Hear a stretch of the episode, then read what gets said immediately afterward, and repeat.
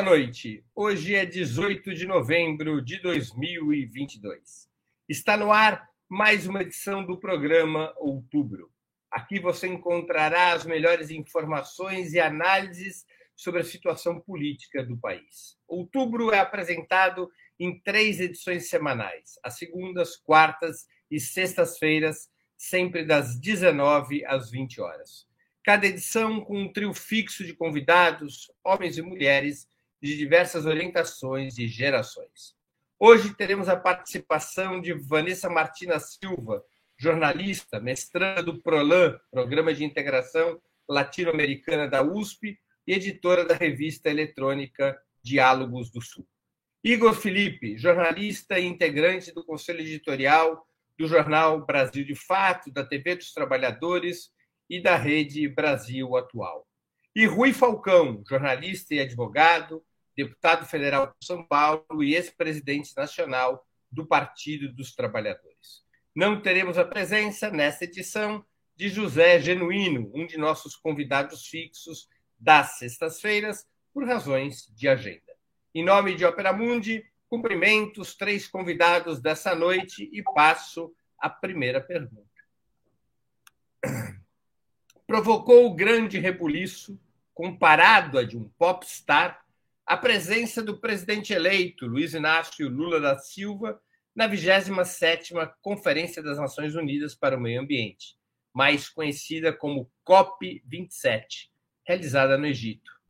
Diante dessa repercussão, fica fortalecida a impressão de que o líder petista dará muito destaque à política externa em sua terceira administração.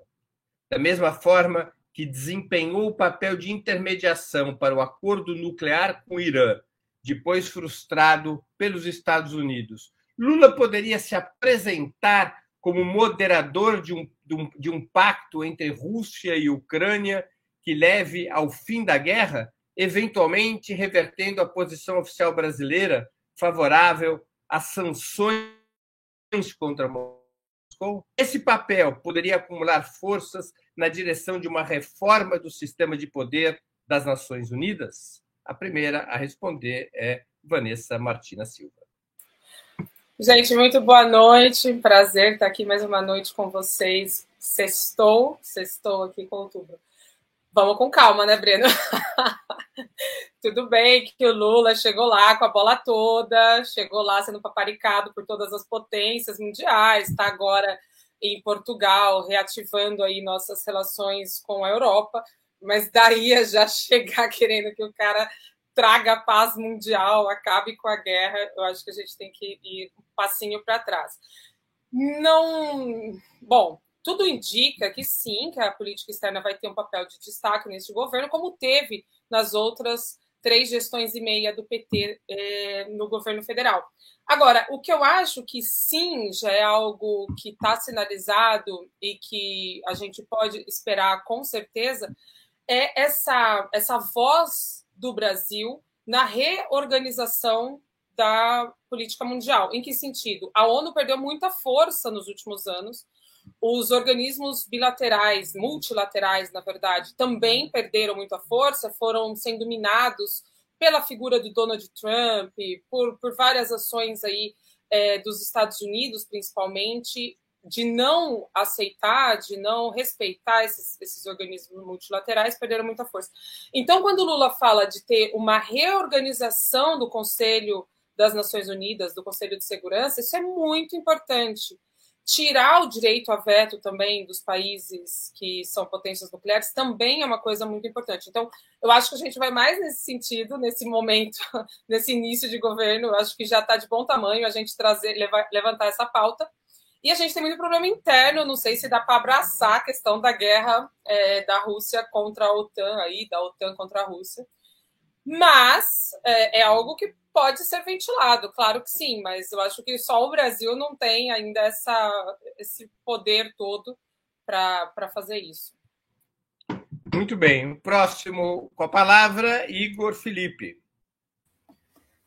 Boa noite, Breno. Boa noite, Vanessa. Boa noite, Rui. Satisfação vê-lo aqui. Um abraço para o Genuíno. Eu acho que o Lula tem um papel muito importante a cumprir é, no seu governo do ponto de vista das relações internacionais. Acho que primeiro, é, olhando para trás, acho que talvez a área da política externa tenha sido a área mais arrojada e avançada dos governos Lula, tanto pelo fortalecimento do Mercosul, pela criação dos BRICS, pela relação que ele teve com Venezuela, com Cuba, é, pela articulação que ele fez em países que viviam situação de conflito, né? E ele foi se constituindo como uma referência da política internacional e colocando o Brasil com esse papel, né, de interlocutor das grandes potências. Então, acho que essa é uma área, e estamos compreendendo até pela, pelo papel que ele teve na COP, é, que o Lula vai investir né, no reposicionamento do país a nível internacional. Eu acho que, segundo, que a gente vive um quadro internacional de uma crise profunda, né? Que, de certa forma, vem se arrastando e que requer uma posição de fato altiva do país, no sentido de contribuir então, nós temos a guerra na Ucrânia, que eu acho que o Lula pode cumprir um papel importante é, de interlocutor. Não acho, Breno, que já vai ter condição, num primeiro momento, de fazer um acordo de paz, né? mas acho que ele pode contribuir. Eu acho que tem três áreas que o Brasil deveria é, ter uma ação firme. Acho que uma delas é o meio ambiente. Então, é preciso ter ações mais firmes em relação a proteção do meio ambiente, né? Então tem muitas críticas dos movimentos populares do mundo todo em relação à COP 27, que ela foi bastante limitada no sentido de efetivar é, o Acordo de Paris e outras é, iniciativas que foram tomadas no último período. Uma segunda área é a área das comunicações. É preciso ter um marco internacional da área das comunicações, não é possível que cada país regule as big techs, as novas formas de tecnologia. É preciso ter um marco internacional que possa, inclusive, regular uma área que tem significado uma perda da intensidade das democracias, né? A gente viu no Brasil, nos Estados Unidos, no Brexit, né? Então, é formas internacionais de incidência é, nas democracias, nos debates públicos, né? E uma terceira área é na economia, né? Então, a gente vive uma sociedade globalizada é, e a gente não tem formas de regulação econômica é, das grandes empresas transnacionais que, de certa forma, se consolidaram no vácuo, né? Porque, de certa forma, o arcabouço econômico internacional dos anos de, de depois da Segunda Guerra Mundial, eles são insuficientes. Daí a crise da ONU né, e de outros instrumentos. E eu acredito, Breno, que, que o Lula vai cumprir um papel importante. Eu acho que ele vai investir bastante nisso. E eu acho que vai ser muito importante, porque o Lula tem uma altura, uma atitude, uma, uma altitude política que eu acho que pode contribuir muito. Né? E a gente vê, de certa forma, no cenário internacional, um rebaixamento em relação a grandes lideranças que nós tivemos no último período. Então, acho que o Lula pode contribuir para arejar e colocar debates importantes para o futuro da civilização. Rui Falcão com a palavra. Tá sem som, Rui. Tá sem som, Rui. Boa noite, Breno. Boa noite, Vanessa. Prazer estar aqui com você, com o Igor. E aqui participando do outubro pela primeira vez. É, eu acho que foi muito boa a ideia de marcar a ida do, do Lula para a COP27 com o Brasil está de volta. Realmente o Brasil voltou ao cenário internacional e as expectativas em relação à nossa política externa e ao Brasil se amplificaram. Mas eu acho que nós não podemos exagerar também no protagonismo e no foco, que o exagero nas expectativas pode ser antessala da frustração. Então, essa ideia de colocar o Brasil e o Lula como eventuais mediadores de um conflito entre a Rússia é, com a Ucrânia? Com a Ucrânia, é, é, é relembrar o episódio da mediação frustrada por um golpe dos Estados Unidos naquela questão do Irã. Vocês se lembram que a nossa política externa altiva e ativa é, apresentou uma solução importante para o conflito no Irã e os Estados Unidos não deixaram que o nosso protagonismo se consumasse. Então, aquilo que aparecia como uma ação exemplar e vitoriosa se transformou num fracasso, não por nossa culpa. Eu acho que nós temos que ter uma prioridade maior, e aí reside a expectativa principal no plano externo, que é com relação à Nuestra América. Nós temos problemas de integração e a vitória do Lula gerou uma expectativa extraordinária de retomar a política de integração continental com a América do Sul, América, uh, o América Central, Caribe, enfim, toda aquela política da Unasul, da CELAC, do Banco do Sul, tudo isso foi interrompido e agora, com as vitórias da esquerda em vários países, a chamada onda rosa, como querem, é, nós podemos voltar àquela política de integração que nos dá, inclusive, muita força para negociações no cenário internacional. Quero lembrar que a Amazônia não é só brasileira. Nós temos uma política para a Amazônia, uma política de preservação, que abrange outros países também. Então, é preciso reforçar essa integração antes de nós nos aventurarmos para essa questão de mediar a guerra é, da Ucrânia com a Rússia. Né? E tem, como o Igor lembrou aqui, graves problemas aqui no país. Nós vamos reconstruir o país. Bolsonaro deixou o país em estado de calamidade pública. Então, não é só a PEC da transição, como se diz, que enfrenta dificuldades. Há várias áreas, são 30 milhões, 33 milhões de famintos, obras interrompidas, é, falta de recursos para a saúde, para a educação, para a moradia. Então, as, as, expectativas do povo brasileiro, elas são imensas também, então, em relação ao governo Lula. E nós não podemos dar vazão a uma teoria que se cria hoje na mídia de que o Lula vai ser chefe de Estado e vai entregar as questões de governo para outras pessoas. Ele tem um papel a cumprir. Então, é preciso balancear isso e a prioridade hoje em política externa, no meu entender, são para as questões de integração do nosso continente. É por aí que a gente começa operando bem, é, trabalhando para romper o bloqueio a Cuba, para romper o bloqueio à Venezuela. São parceiros históricos nossos que não podem ser esquecidos pela nossa política externa. Muito bem, vamos à segunda pergunta da noite. Nesse momento, a prioridade absoluta do futuro governo é aprovar a chamada PEC da transição, garantindo recursos para o Bolsa Família e outros programas emergenciais.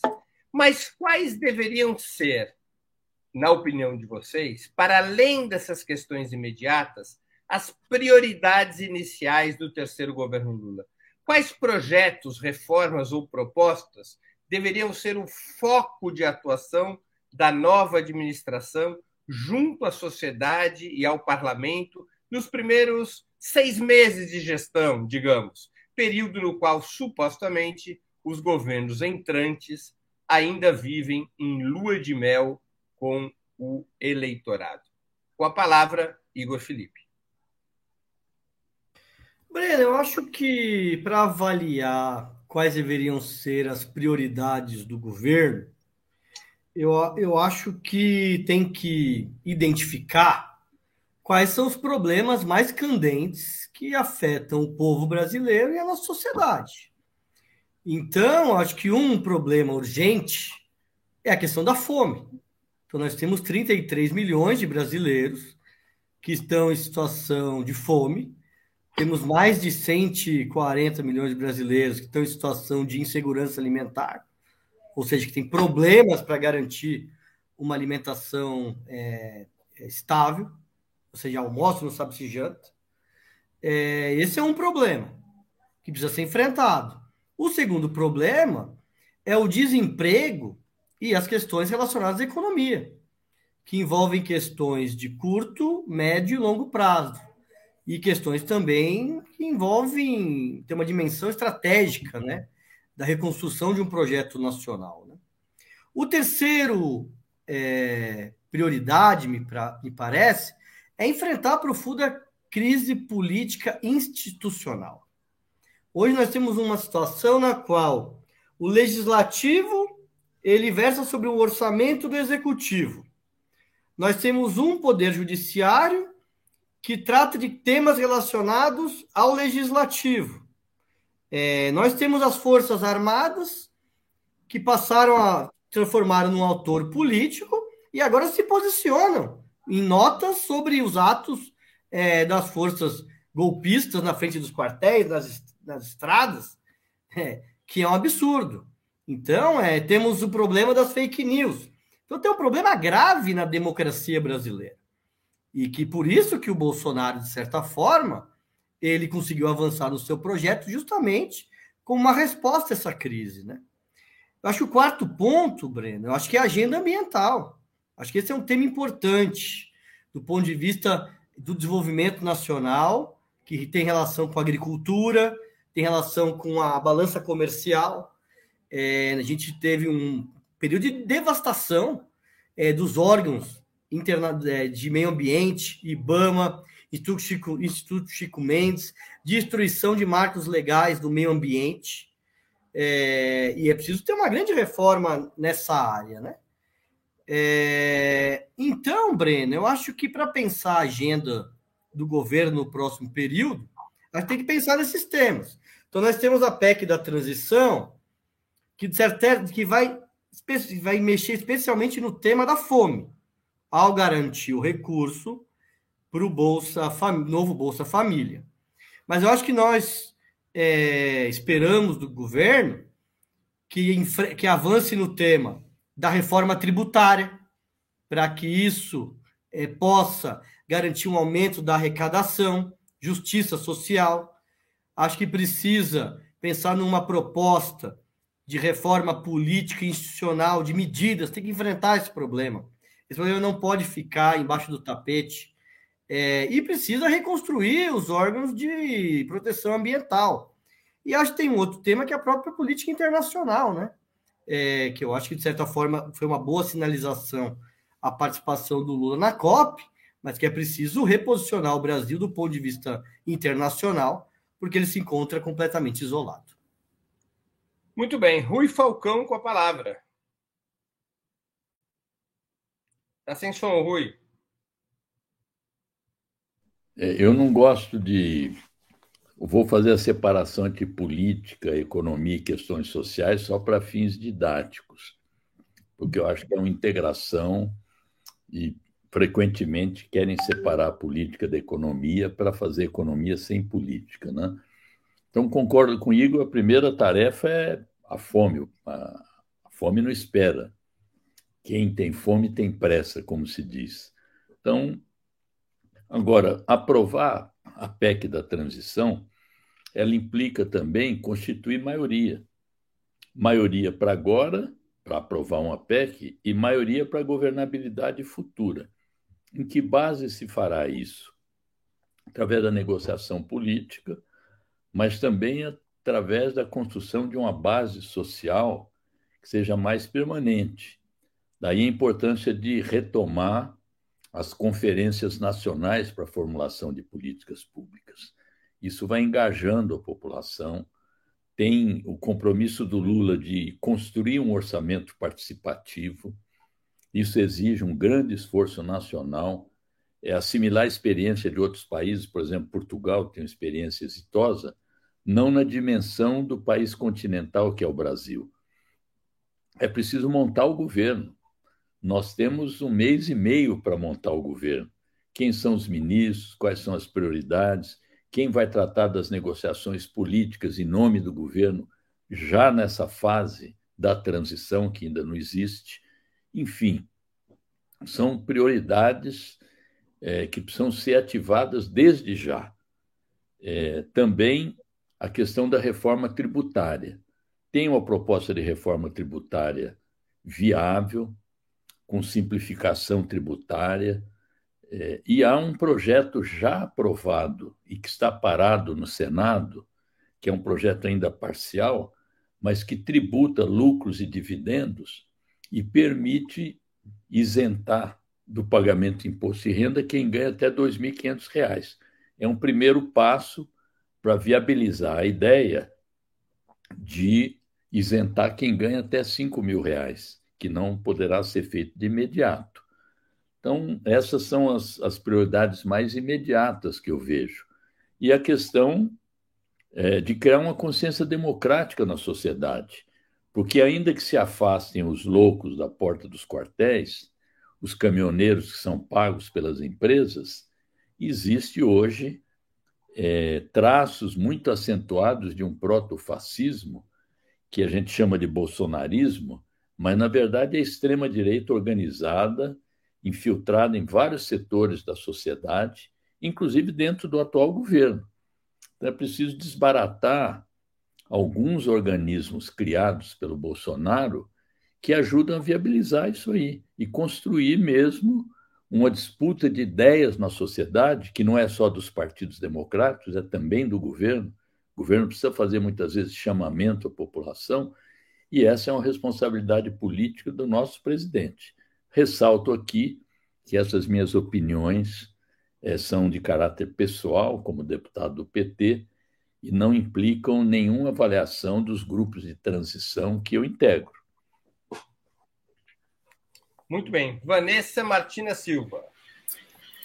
Muito bem. É, bom, antes que nada, eu acho que não esses seis meses de lua de mel não existirão porque não nem, nem chegou de fato a tomar posse, Lula já enfrenta aí uma posição obstinada da imprensa e do chamado mercado, né, que essa pessoa jurídica inexistente que a mídia faz questão de dar voz o tempo todo. Quem mais tem voz é o mercado, né? Mais que todo mundo passando fome, mortos por Covid, etc. Na minha visão, eu quero discordar concordando com os nobres colegas, eu acho que a missão principal, primordial neste começo é atacar Bolsonaro, bolsonarismo. Então, precisa tirar sigilo de 100 anos de tudo que for possível que Bolsonaro fez, precisa destrinchar tudo, todas as maldades, todas as atrocidades e crimes que foram cometidos. Punição, não, não tem perdão, não tem esquecimento. Essas pessoas precisam ser punidas. Militares que atuaram neste governo e que foram cúmplices de crimes precisam ser punidos. E isso precisa ser feito no começo da, da gestão para que possa ter gestão futura. Então, para mim, a primeira coisa que precisa ser feita é ser extirpada qualquer possibilidade de golpe neste, é, contra este governo. Como? Primeiro, é, eu acho que é urgente a reforma dentro das Forças Armadas. O único gabinete que ainda, e me corrijam, por favor, se eu estiver desinformada, o gabinete da defesa, de, do gabinete de transição, ainda não foi montado, porque a equipe de Bolsonaro, né, Bolsonaro não permitiu que o gabinete da, da defesa, né, foi disse, que a defesa formulasse aí e, e compusesse junto com o novo governo. Então, precisa ser vamos chamar de desnazificado, mas talvez a melhor palavra seja você ter uma despolitização é, das, das Forças Armadas para tirar definitivamente toda essa essa aura que tá que, que, que, que percorre o país agora desse golpismo e desse fascismo, não vou nem chamar de proto-fascismo, que é um fascismo mesmo.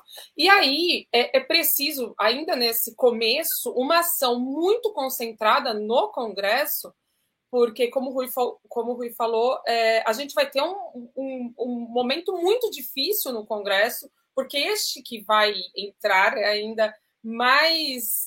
Cada ano a gente consegue, a cada eleição a gente consegue piorar a qualidade do Congresso. Mas este Congresso entrante, ele tem uma minoria né, governista. Então, vai ser muito difícil qualquer atividade, qualquer ação propositiva do governo. Então, na minha visão, precisa ter uma concertação inicial com esses partidos, uma grande, enfim, essa frente ampla, para trazer o máximo possível de, de de partidos desse chamado centrão, do centro democrático, de uma centro-direita, né, digamos, normal dentro da política, para conseguir fazer uma maioria minimamente viável para aprovar as propostas, porque se não for assim, não vai ter economia, não vai ter política de combate à fome, de combate à miséria, porque tem que passar a maior parte disso pelo Congresso, que tende a ser maioria esmagadora de oposição. Muito bem, vamos à terceira questão da noite. Vários fatos recentes demonstram que a oposição liberal burguesa a Bolsonaro, parte integrante da frente ampla que elegeu Lula, já começa a redirecionar sua estratégia para sequestrar ou, se vier a ser frustrada nessa intenção, tentar desmoralizar e derrotar o novo governo Lula. A posição da imprensa de direita em defesa do teto de gastos, a carta de economistas do Plano Real, é, Baixa Malan, Armínio Fraga, exigindo compromisso com a chamada responsabilidade fiscal e a pressão contra a presença de Guido Mantega na transição são acontecimentos que comprovam a política de provocar tensão patrocinada pelos liberais. Como os partidos de esquerda, o sindicalismo e os movimentos populares deveriam se articular para travar essa disputa, se é que ela deve ser feita dentro e fora do governo? Com a palavra, Rui Falcão. Está sem som, Rui. Já estão aqui alguns participantes do nosso debate chamando atenção para a necessidade de construir base social, ou seja, sociedade organizada, os movimentos sociais, os sindicatos, os setores democráticos da sociedade que apoiaram a eleição do Lula e, portanto, referendaram o programa de governo, é, precisam ser mobilizados e esclarecidos sobre o que está em jogo. Primeiro, não existe mais teto de gastos no país. Segundo, o Brasil é o único país do mundo que constitucionalizou o teto de gastos, ou seja, colocou uma camisa de força para dificultar qualquer mudança que é, alterasse a relação de beneficiar prioritariamente aqueles que vivem de rendimentos. Porque o que é dívida pública? Quem são os credores da dívida pública? A grande maioria dos credores da dívida pública são grandes empresários, grandes bancos, aqueles que ganham com especulação financeira, com ganho da alta de juros e assim por diante. O Lula não é irresponsável fiscalmente, mas o Brasil não é uma casa de família em que a gente tem que controlar o orçamento não gastando mais do que é o nosso salário. A gente pode emitir dívida, há economistas que justificam a emissão de dívida, quanto mais agora que nós precisamos matar a fome de milhões de pessoas. É disso que se trata. Quando o Lula fala o que é mais importante, é regra de ouro ou uma criança poder tomar o café da manhã, ele não está querendo arrebentar as contas públicas, ele está apontando qual é a prioridade. E a chamada PEC da transição, ela está sendo orçada no máximo 200 bilhões, que é o chamado waiver, o chamado perdão que o mercado nos concederia quando nós tivemos, na pandemia, mais de 500 bilhões de furo do teto. Na questão dos precatórios, mais quase 200 bilhões. E, finalmente, para tentar viabilizar a eleição do Bolsonaro, elevando de 400 para 600 reais o auxílio emergencial, outro furo no teto. Então, nós estamos pegando o país com rombo que o Meirelles calcula ser de 400 bilhões e pedindo uma tolerância de 200 bilhões, discriminando para que, que são esses recursos. É 175 bilhões para o auxílio emergencial, para o Bolsa Família Futuro, com 150 reais por criança até seis anos, porque não é justo que uma mãe solo receba a mesma coisa que uma mãe com três filhos para que a gente possa zerar a fila de exames, principalmente de câncer, que as pessoas se demoram, o câncer progride, para reconstituir a farmácia popular, os projetos de moradia, enfim, eu podia aqui, com mais tempo, é, elencar tudo que está previsto na PEC da transição. Então, não tem nada de responsabilidade fiscal. E dinheiro para investimento, para a economia voltar a rodar, voltar a crescer, gerar emprego, gerar renda e, portanto, poder ter mais impostos, aumentar a arrecadação. E não, não adianta aumentar a arrecadação se tem um teto. Então, também o governo, além da PEC, em seguida, precisa criar uma nova âncora fiscal, ou seja, um novo sistema que seja móvel. Tem exemplo disso em vários países para não ficar na camisa de força da emenda 95. Muito bem. Agora, com a palavra, Vanessa Martina Silva. Bom, é, eu acho que até me repito muito, né? A questão aqui agora é não desmobilizar. Não desmobilizar de nenhuma maneira, porque como já estamos vendo, a oposição é organizada. Então, existe duas oposições, no mínimo. A essa aí barulhenta, sem noção, que tá os patriotas, os antipatriotas, sei lá. É, essa galera, mas existe essa muito organizada, que é a liberal burguesa, que tem nesses meios de comunicação da grande, da grande imprensa, né, que tem aí seu megafone e apesar de não ser maioria, eles fazem também muito barulho. Então, como travar essa batalha é, é rua, né? É, é ter a mobilização de movimentos, sindicatos, etc. E a, a, o que a gente tem falado desde o começo, voltar para as bases. Todo esse esforço que foi feito para ganhar essa eleição, ele não pode acabar. Então, é, eu vejo com muita preocupação que grupos por exemplo, grupos de WhatsApp, etc., que foram organizados para eleição, para se mobilizar, para fazer atos, etc., se, se desmobilizaram bastante, né? E eu vejo isso com muita preocupação, porque este governo ele vai precisar mais do que nunca de uma pressão popular para que as coisas avancem se não houver. Porque uma pressão está sendo exercida, a pressão da mídia, como a gente está vendo com essa historinha de mercado, que é uma balela tremenda. Ai, pressão, mercado, bolsa, dólar. Então, essa pressão ela vai ser exercida de uma maneira muito intensa, e este é um governo que ele tem, apesar das suas fortalezas, apesar de ser um governo muito significativo, que é do futuro, um governo muito significativo, por toda a história que a gente já sabe, mas ele também vai ter debilidades justamente pelo mesmo motivo. Então, se só tivermos uma pressão forte, que vai ser essa da, da pequena burguesia, da, da, né? O que a gente corre o risco é de este governo ser jogado para a direita, quando o que a gente precisa é jogá-lo mais para a esquerda. Então, eu não vejo saída senão essa de, da, da mobilização. Agora, é isso.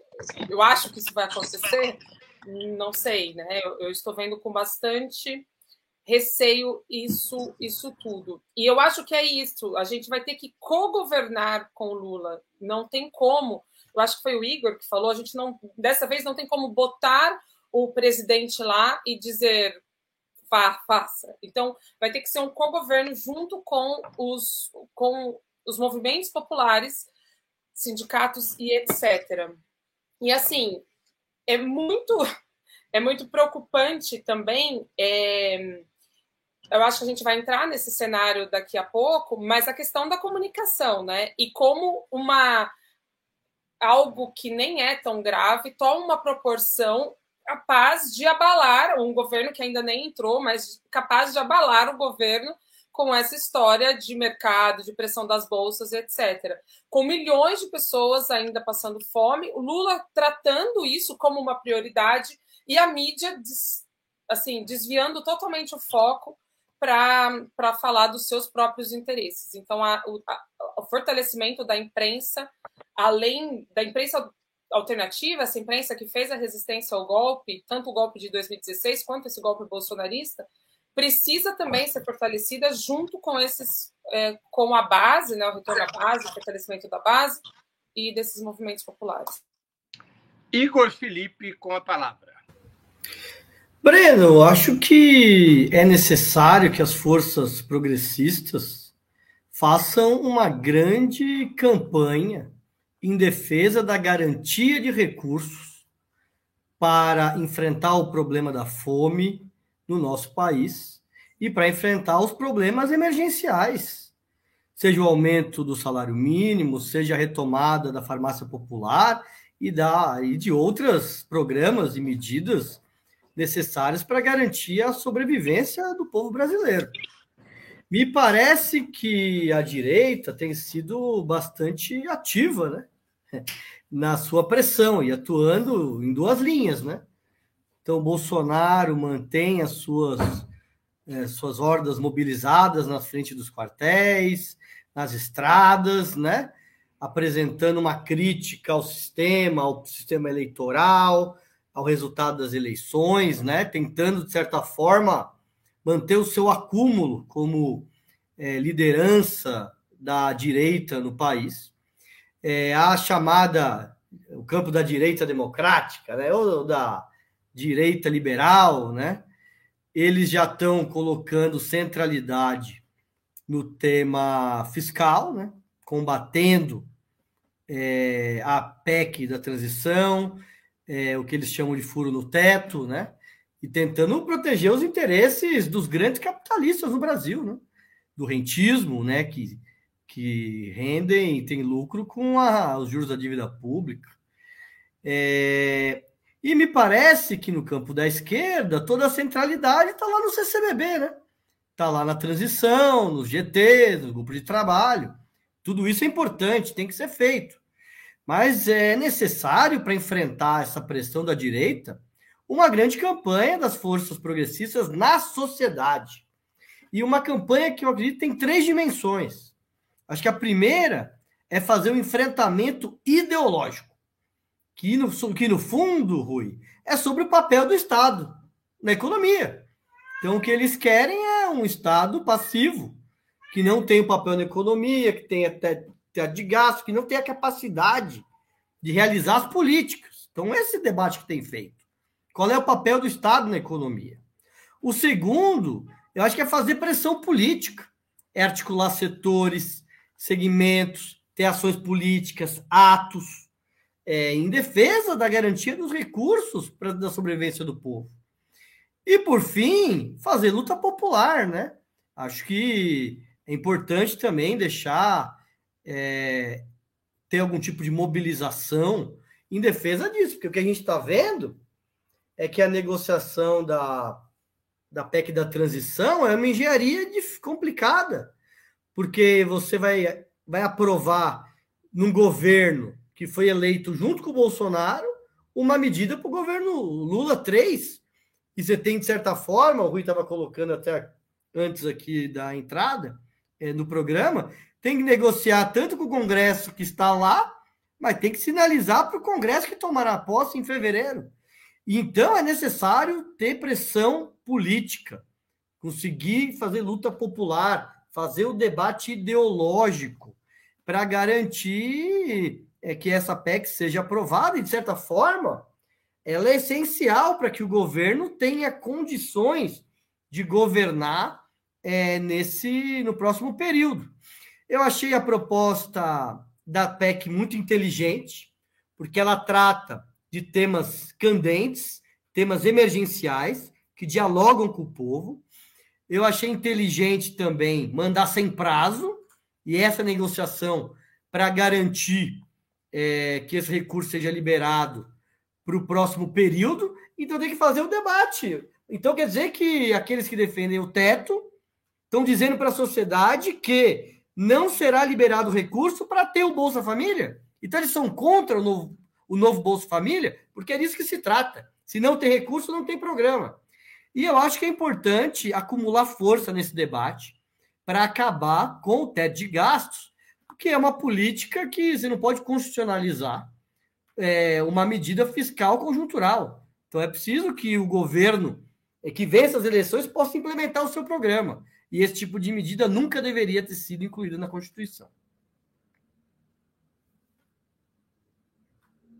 noite, há mais de 10 anos, desde o final do segundo, do segundo governo Lula, em 2010, está em suspenso um tema crucial: a democratização dos meios de comunicação.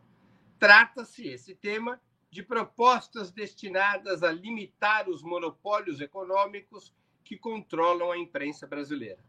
Durante a campanha, o presidente eleito voltou várias vezes a esse assunto, também tratado como regulamentação da mídia. Esse seria o fato do presidente Lula ter tratado desse tema na campanha.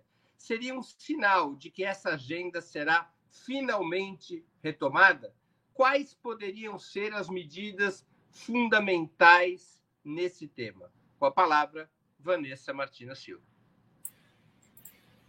É, realmente a gente está aí com esse tema 10 anos, né, desde a Confecom, 10, não mais, muito mais, quase 20 anos com esse tema. É, apenas. Foi 2005, se não me engano, a Confecom. Não, que 5, Vanessa? Não, foi 2009, né? 2009. É, 13 2009. anos da Confecom. Isso, 13 anos que esse debate está em suspenso, 13 no número cabalístico, e, e a gente precisa retomar. Eu acho, e, e tudo indica que Lula finalmente se deu conta porque ele, ele faz esse meia-culpa e ele realmente achou que conseguiria o PT fazer um governo, enfim, conciliando com esses grandes meios de comunicação, e isso não foi possível. E ele se deu conta, finalmente, disso, se deu conta de, do quão importante foi a imprensa alternativa, a imprensa democrática, para o enfrentamento ao golpe de 16, nós conseguimos pautar é, a agenda brasileira e dizer foi realmente golpe. Hoje mesmo a imprensa é, tradicional, comercial, é, muitos deles, muitos aí dos porta-vozes, eles admitem também que foi golpe. Conseguimos fazer o um enfrentamento à prisão do Lula, colocando aí é, os termos também corretamente, dizendo que ele foi, que ele estava sendo vítima de um processo ilegal. Então, assim, foi, foram momentos de um grande, uma grande disputa que a imprensa alternativa teve que travar, uma disputa ideológica, inclusive, e Lula tem agora aí essa, essa, essa dimensão, né? E assim, para não dizer aqui ah, quais são as áreas aí essenciais que o governo deveria avançar, porque eu não vou inventar a roda, não é mesmo? Então, assim, 80 organizações da sociedade civil e 240 jornalistas, pesquisadores, ativistas, todos dessa área da comunicação, acabaram, acabamos de assinar aí um manifesto que chama Comunicação Democrática é Vital para a Democracia, uma agenda para o novo governo Lula. E, e, ali traz, então, elencados alguns temas que devem ser prioridade neste, para este governo. E são pessoas, ativistas, os redatores dessa carta e, e, assina, e as pessoas que assinam, é, temas que vêm sendo consolidados ao longo desses 13 anos, porque não se trata de inventar a roda, e sim de pegar esse acúmulo que tivemos e consolidá-lo como uma política pública eficiente para a área da comunicação. Democratizar a comunicação significa democratizar o Estado, democratizar o governo, fazer uma, uma, uma gestão que seja realmente para o povo, que as pessoas consigam ter a dimensão do que está acontecendo no governo. Não existe é, democracia se os meios de comunicação estão tomados e estão nas mãos de grupos oligopólicos, de famílias, de apenas um, um pequeno punhado de famílias. Então, isso é muito importante. Só para citar alguns temas aí relevantes né, que, que, que esse grupo elencou, Primeiro, o acesso à internet, então é preciso democratizar esse acesso à internet, é preciso regulamentar as plataformas digitais. A gente está vendo aí toda a briga com o Twitter, né, do, do Elon Musk, e hoje está muito engraçada a internet, porque as pessoas estão migrando para uma plataforma chamada Cu. É, por, por medo, mas imaginem a dimensão que o Twitter ganhou, pegando, por exemplo, é, Bolsonaro e Trump, só para dar dois exemplos, que faziam seus comunicados oficiais de governo pelo Twitter. Então, é uma ferramenta que muitos jornalistas, muitas, é, muitas figuras públicas usam para se comunicar.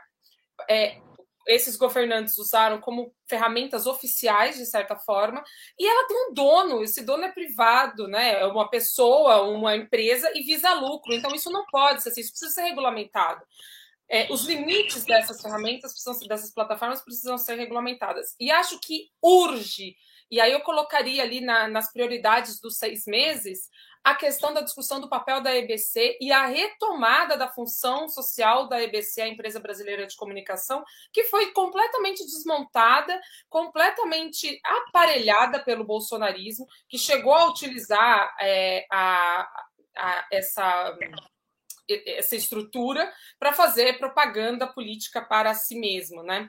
E também eu destacaria uma necessidade urgente de discutir a questão da educação midiática.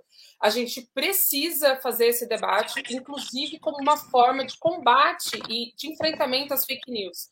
A gente hoje tem um cenário em que as pessoas elas estão um pouco mais é, um pouco mais educadas para a questão das fake news e de ter que que checar as fontes, mas ainda é necessário fazer uma educação é, mais ampla possível, né? uma, uma formação mais ampla possível para um letramento que a gente poderia chamar de letramento midiático. Muito bem. Igor Felipe, com a palavra. Breno, é, eu acho que o tema da comunicação ele não pode ser tratado como algo descolado do debate sobre a democracia no Brasil. Eu acho que hoje, mais do que em tempos anteriores, é, a democracia no acesso à comunicação ela é fundamental para a democracia e para a participação popular. Então, eu acho que esse é um tema que deve ser discutido nos marcos de uma reforma política institucional de reconstrução da democracia no país. Porque uma das formas que a extrema-direita é, utilizou para enfrentar as instituições é, e destruir a democracia de baixa intensidade que nós temos no Brasil foi justamente na área da comunicação. Então, acho que tem que localizar o debate nesse ponto. Segundo, é que nós vivemos nos últimos 20, 30 anos, estamos vivendo ainda uma mudança de era na área das comunicações. Então, nós tivemos uma mudança no paradigma de comunicação. Então, nós tínhamos as televisões como as grandes referências, o rádio, o jornal impresso. E hoje nós temos uma míriade de instrumentos de comunicação com o desenvolvimento das novas tecnologias, as redes sociais, é, os aplicativos de comunicação instantânea, é, o streaming é, como forma de veiculação de filmes, de documentários, é uma mudança de paradigma. E essa mudança de paradigma, ela coloca a necessidade no Brasil e no mundo de, da constituição de um novo marco democrático da comunicação, que consiga rever. E veja, nós já temos uma legislação na área da comunicação que é bastante atrasada do ponto de vista ao paradigma anterior da televisão e do rádio. Agora, com as novas tecnologias, o que a gente vê é que tem debate no Congresso Nacional o tema das fake news, mas vê que o judiciário está tendo que, inclusive, é, intervir em, em, atribuições do legislativo é, pela falta de uma legislação. Então, acho que é fundamental que o governo coloque o debate da comunicação como uma necessidade para a reconstrução da democracia do país. E eu acredito que tem dois temas que eu acho que devem hierarquizar esse debate. Acho que, primeiro, esse novo marco regulatório da comunicação, que deve versar tanto sobre as novas tecnologias, mas também sobre a radiodifusão. Eu acho também é, não pode nós não pode é, reciclar um debate de 20 anos atrás da radiodifusão sem considerar as mudanças tecnológicas que nós vivemos no último período. Então tem que ter um marco integrado da comunicação que consiga reformar essa área antiga e criar um marco para as novas tecnologias. E o segundo é que tem que ter uma política para garantir pluralidade na comunicação. Então é preciso ter programas, políticas, incentivo é, para garantir meios de comunicação dos diversos setores da sociedade, organizados, coletivos, para que a sociedade possa se expressar de forma igualitária e que a gente tenha um ecossistema é, de comunicação que garanta um debate público democrático de verdade. Muito bem. Rui Falcão com a palavra. É. Eu acho que esse tema mereceria quase que um programa inteiro, né, Breno? O, o Igor Exatamente. e a Vanessa trataram de uma temática que extravasa até os limites da Confecom. Hoje nós temos uma outra realidade mundial. Então, eu, eu diria o seguinte: primeiro, medidas imediatas. A EBC, que a Vanessa mencionou, a EBC está no Plano Nacional de Desestatização. Além deles terem juntado a EBC com a NBR, e misturando comunicação pública com comunicação estatal, e violando a Constituição também, é, nós precisamos impedir que a. tem que sustar imediatamente qualquer medida para privatizar a IBC. Né? Então, isso é uma medida imediata, tem que reconstruir a IBC, reconstruir seu caráter público, recuperar o conselho que tinha, separar da MBR e ter uma outra política pública e uma outra política para comunicação institucional estatal. Isso é imediato. Agora, para tratar da amplitude dos temas que envolvem o conjunto da comunicação moderna, eu diria que seria necessário talvez uma nova Conferência Nacional de Comunicação, com toda aquela gradação que foi feita na Confecom, mas abarcando agora não mais apenas mídia impressa, jornal e rádio, mas esse mundo enorme é, da chamada internet, das plataformas. E agora tem novos problemas. Veja, a, a compra do tweet com dezenas de milhares de demissões, as demissões agora na Amazon, quer dizer, coloca até condições de relações de trabalho nessas plataformas. É, a, universalidade, a necessidade de levar a internet gratuita, de qualidade para as periferias, de integrar todas as escolas públicas do país com internet de qualidade, com fornecimento de tablets para as crianças, para os, para os estudantes, inclusive depois do atraso provocado pela pandemia, também são medidas urgentes, estruturais, independente dessa questão de um novo marco, que é necessário e fundamental. E é, com relação à mídia impressa e à concessão de rádio e TV, precisaria regulamentar o que já está na Constituição. Os artigos 220 e 224 tratam dessas questões. Seria mais fácil nesse aspecto. Mas, diante do, do, novo mundo que nós estamos vivendo, eu acho que precisaria, tem muito acúmulo, muito acúmulo, muita coisa produzida, como disse a Vanessa e o Igor, e uma conferência nacional ajudaria muito o governo a tratar dessas questões. E as experiências internacionais também, questão da taxação das plataformas. Aliás, o Paulo Bernardo. Rui, me, perdoe uma, me perdoe uma rapidíssima inter, interrupção. Essas tarefas que você está listando, que o Igor Evanista também listaram, você acha que são tarefas para o atual, para o novo governo Lula? Sim, com certeza. Por que não? Eu acho que sim. É, tem coisa que dá para fazer de imediato, são medidas provisórias, digamos assim. Tem, tem um projeto para regulamentar a questão das fake news.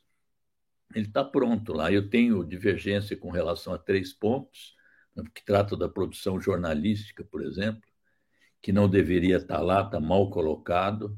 A questão de considerar a, a, as redes como extensão da tribuna do parlamentar, o que leva à impunidade total. Ah, mas isso já está garantido na Constituição. Se está na Constituição, não precisa estar tá no projeto do Orlando Silva. Eu seria favorável a retirar isso aí. E agora, paradoxalmente, tem um campo grande, enorme para discutir a democratização da comunicação, que agora tudo virou liberdade de expressão. Até os ataques à democracia viraram liberdade de expressão. E contê-los significa censurar.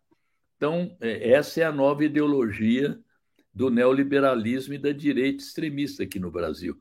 Pode tudo, desde que seja a meu favor e contra o governo, contra o Lula, contra os movimentos sociais. O resto é tudo liberdade de expressão. Então, também sobre esse aspecto, o momento é favorável e é preciso esclarecer que quando se fala em democratizar, quando se fala em regulamentar, não é censura. Nós defendemos a liberdade de expressão, ela está inscrita na Constituição, e nós e os movimentos que defendem a democratização da comunicação foram os que mais enfrentaram a censura sempre no país, principalmente quando ela era mais dura e difícil, que foi durante a ditadura militar. Então, nós temos é, história, temos legado para discutir esse tema com desenvoltura, e eu acho que é papel do nosso governo fazer isso, porque isso significa aprofundar a democracia no, no Brasil, ajudar a construir uma cultura democrática que afaste o ódio, a violência e o domínio de poucos sobre muitos. Muito bem. Vamos à última pergunta da noite. Vem aí a Copa do Mundo. Uma dúvida está parada no ar. Usar ou não a camiseta verde e amarela, que se tornou o uniforme do golpismo e do neofascismo desde 2015. Essa camiseta nasceu em 1953, resultado de um concurso organizado pelo Diário Carioca Correio da Manhã, para substituir a fracassada vestimenta branca que vigorou até a Copa do Mundo de 1950. E agora? Essa camiseta continua a representar honra e orgulho ou deveria ser abandonada após ter sido longa e massivamente usurpada pela extrema direita? Com a palavra, Igor Felipe. Breno, acho que já vinha caráter já. É... Acho que esse é um bom debate, acho que todo mundo está é, se deparando com essa questão, na medida em que daqui é, alguns dias começa a, a Copa do Mundo. É, na minha avaliação, Breno, é, a camiseta da seleção brasileira ela é uma construção histórica e cultural e esportiva do nosso povo. Ah, mesmo sendo dessa definição 1953, mas o Brasil foi campeão da Copa do Mundo cinco vezes com a camiseta amarela. É, o povo brasileiro ele utiliza a camiseta amarela quando tem os jogos. E eu acho que tem uma relação, Breno, pela paixão pelo futebol e pela seleção brasileira. Então, é, eu sou da posição de que nós não devemos abdicar de utilizar, de disputar e de reapropriar o verde e amarelo, de utilizar junto com o boné vermelho, com a simbologia, com o número 13, com o nome do Lula. E eu acho que é possível. A extrema-direita, ela se fortaleceu agora e ela não tem garantia de que quanto tempo vai continuar. Eu acho que nós devemos fazer essa disputa, Breno, porque eu acho que isso seria. Igor, só uma, uma pequena interrupção para a nossa audiência.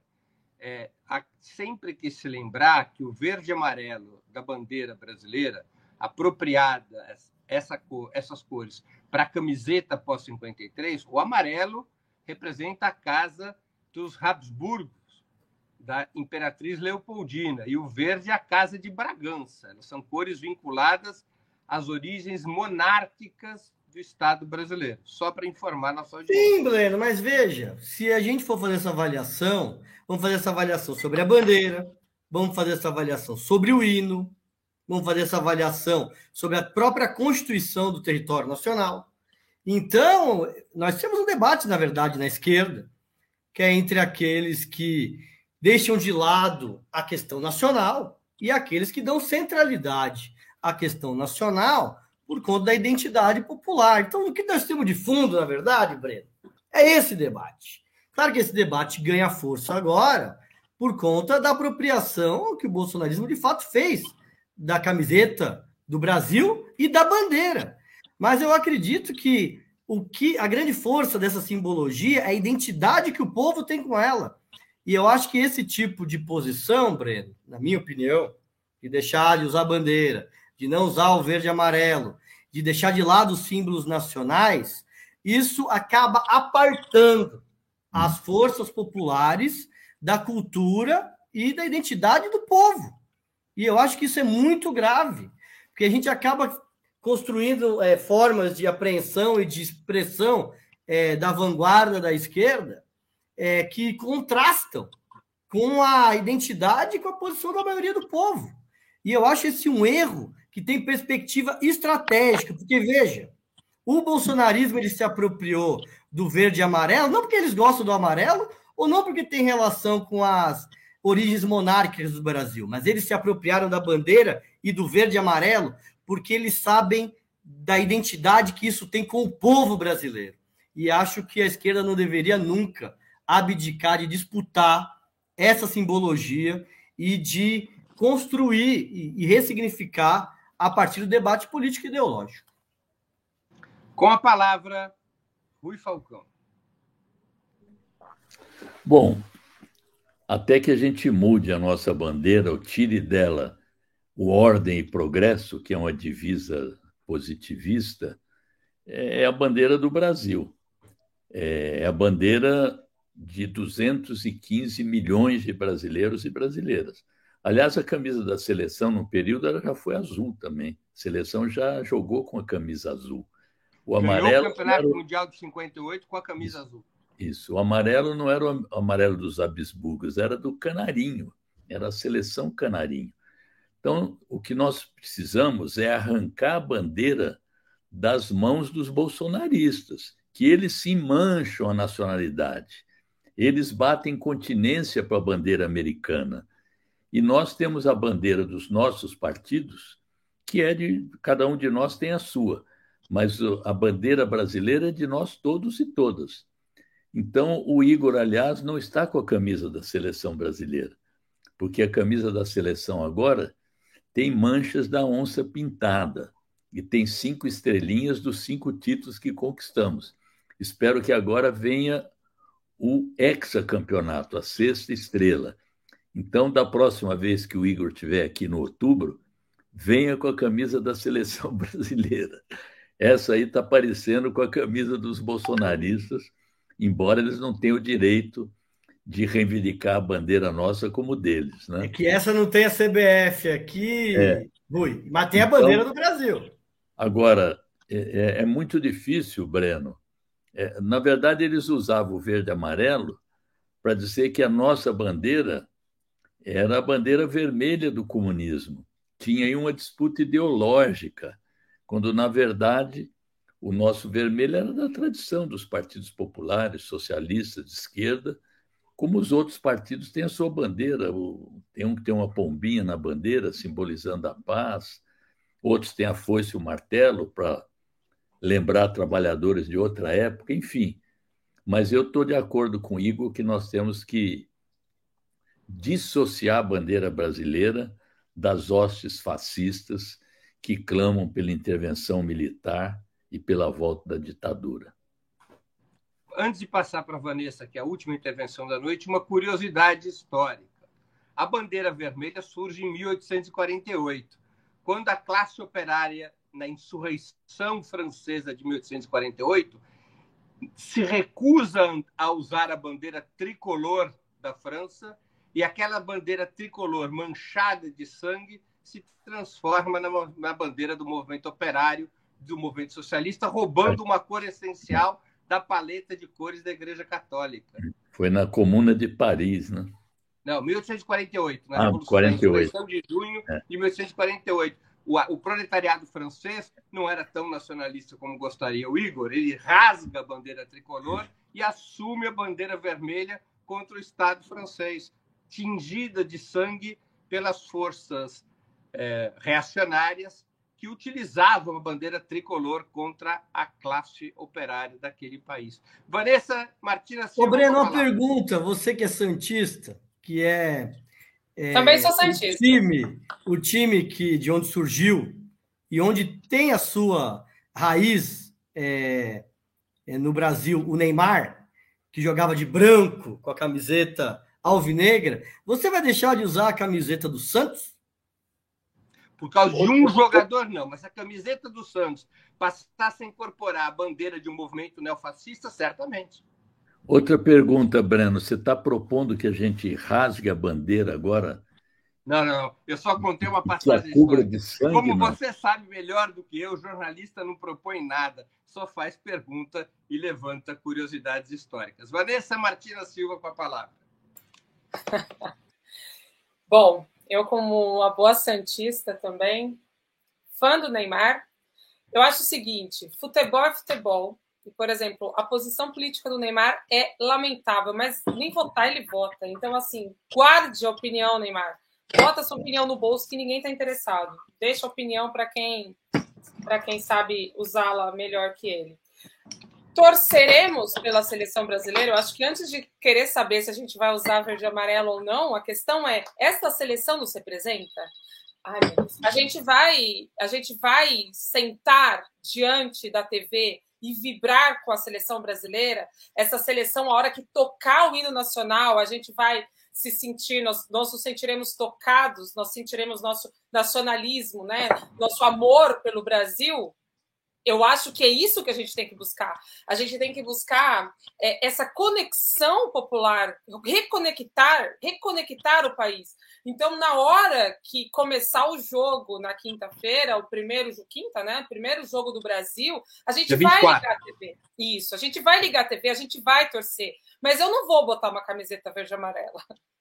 Porque essa camiseta, para mim, ela tá carregada de um símbolo que não me pertence, que não me cabe neste contexto. Pode ter aí as, as imagens, né, as manchas da onça, pode, ok, a CBF está tentando é, recolocar no seu devido lugar, né, como uma, uma parte da herança brasileira, da tradição brasileira. Agora, a CBF tampouco nos representa. A CBF é uma instituição corrupta, uma instituição totalmente é, desmoralizada, completamente desmoralizada.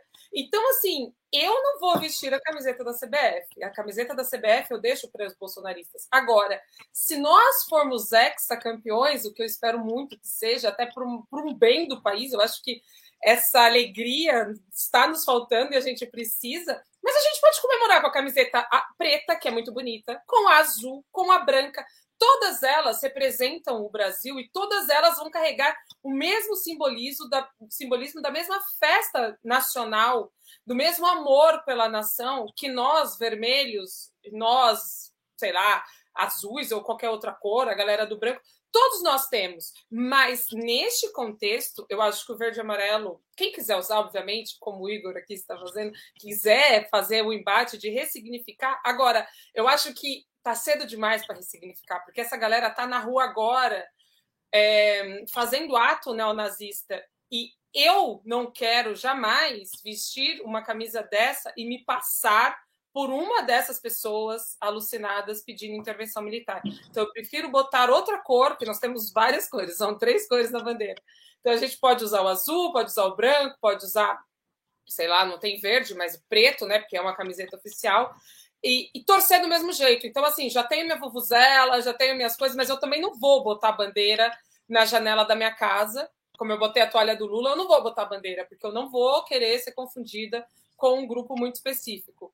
Daqui a um ano, talvez, se a gente for exa realmente, num outro jogo da seleção, pode ser que isso tudo esteja mudado e já ressignificado, mas nesse contexto ainda não. Então, não sei, essa é a minha posição. Mas vamos torcer e vamos vibrar, e é isso. Chegamos ao final de mais uma edição do programa Outubro. Hoje estiveram conosco Vanessa Martina Silva, Igor Felipe e Rui Falcão. Voltaremos a nos ver na, próxima, na edição da próxima sexta-feira, dia 25 de novembro. Antes disso, teremos a edição de outubro, na segunda, dia 21 de novembro, e na quarta, dia 23 de novembro, véspera da estreia do Brasil na Copa do Mundo. Quero agradecer aos nossos convidados e a todos e todas que nos acompanharam nessa noite, especialmente aqueles que puderam contribuir financeiramente para o site de Ópera Mundi e para o nosso canal no YouTube. Boa noite, boa sorte a todos e a todas.